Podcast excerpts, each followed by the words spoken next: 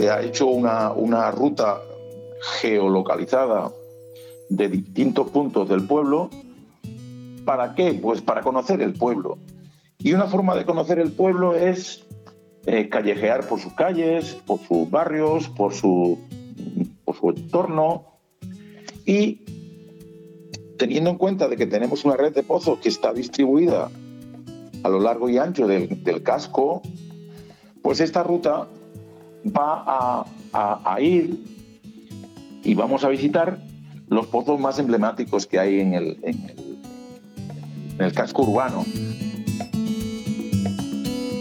Turismo en Valdemorales. Señalización turística inteligente en formato audio. Pocito y red de pozos. Valdemorales es un pueblo que no tiene ríos, pero sin embargo es un pueblo de pozos. Unos pozos que tienen su origen en la época romana, donde eran utilizados como un medio de almacenamiento de agua. Eh, en el casco urbano y, el entorno más íntimo también se encuentra, pues, pues hay un montón de, fuentes naturales, son pozos, que cada uno tiene sus propias características, tiene su idiosincrasia, tiene su, su filosofía, ¿no?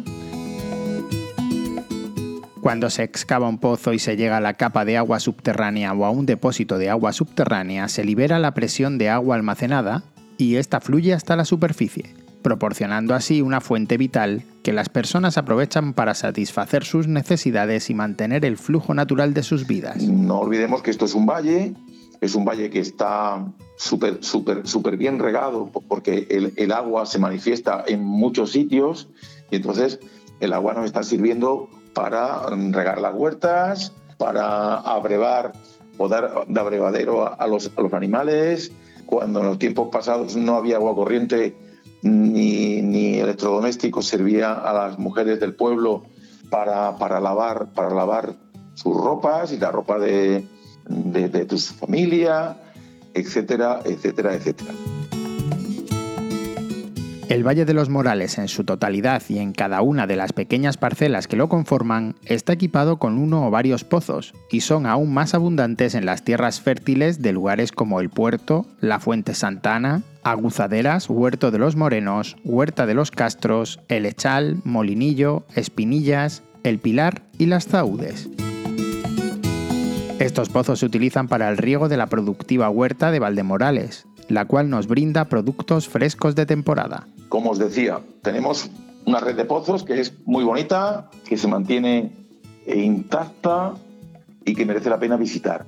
Tenemos pozos como el Pozo de la Cruz, que es de agua abundante, es un pozo grande, redondo. Tenemos el Pozo del Elechal. ¿De dónde viene el, el Echal? Pues el Echal me cuentan mis antepasados que viene de que está en las afueras del pueblo y los tiempos pasados había un montón de helechos porque llovía mucho, porque era una zona muy húmeda y se generaban helechos. Y entonces se puso el pozo del lechal por la ubicación que tenía. Y este se puede definir que es un pozo de agua fresca, que es inagotable, que, tiene un brocal cuadrado y, y, unos bancos de granito pues muy, muy, muy considerables.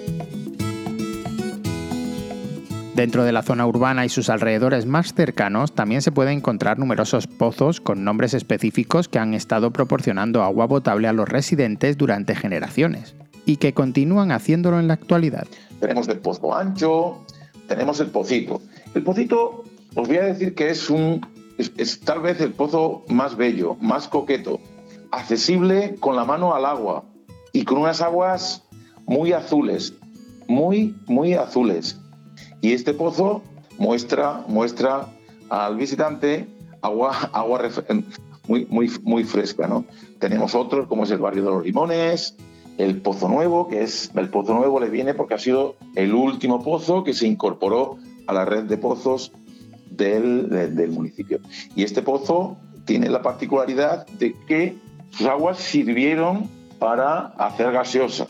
Tenemos el Pozo del Pilar, hay un pozo blanco que está al lado del colegio, está la fuente, está el pozanco y así, etcétera, etcétera. El Pozo Nuevo es el último pozo incorporado a la red de pozos y como ya escuchábamos anteriormente tiene una particularidad.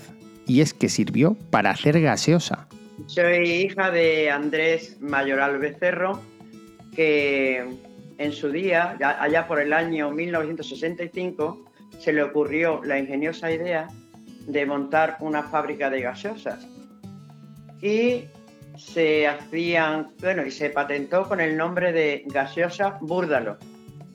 O sea, que puso el nombre de su, el nombre de la mujer, de mi madre. Y fabricaban, pues, hacían caseras de limón, Fanta de limón, de naranja, casera blanca, en botellas de cristal de litro. Y luego también otras más pequeñitas de Coca-Cola, de Coca-Cola.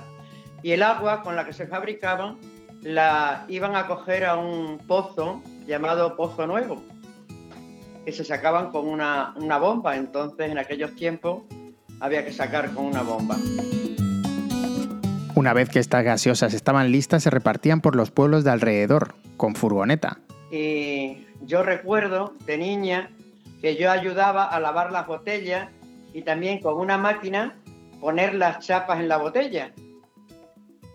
Y se hacían jaulas, se llamaban entonces jaulas de, alambre, para, con una capacidad de 6 botellas de litro. Y luego también en tamaño pequeño de 20 centímetros. Os animamos a recorrer Valdemorales haciendo la ruta geoposicionada de sus pozos que puedes encontrar en la aplicación de Radio Viajera.